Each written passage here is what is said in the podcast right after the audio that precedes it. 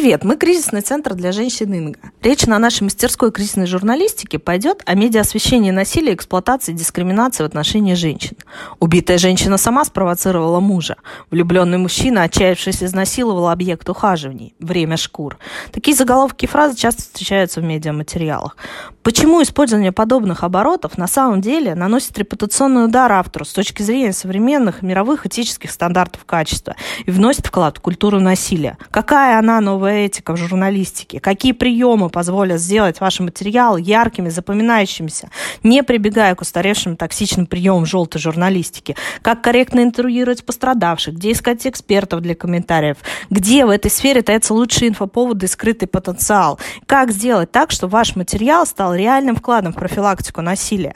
Разберемся с помощью ведущих профи медиаиндустрии, кризисных психологов, юристов, журналистов и блогеров. И сделаем отличный контент. Ждем ваши заявки. Пока!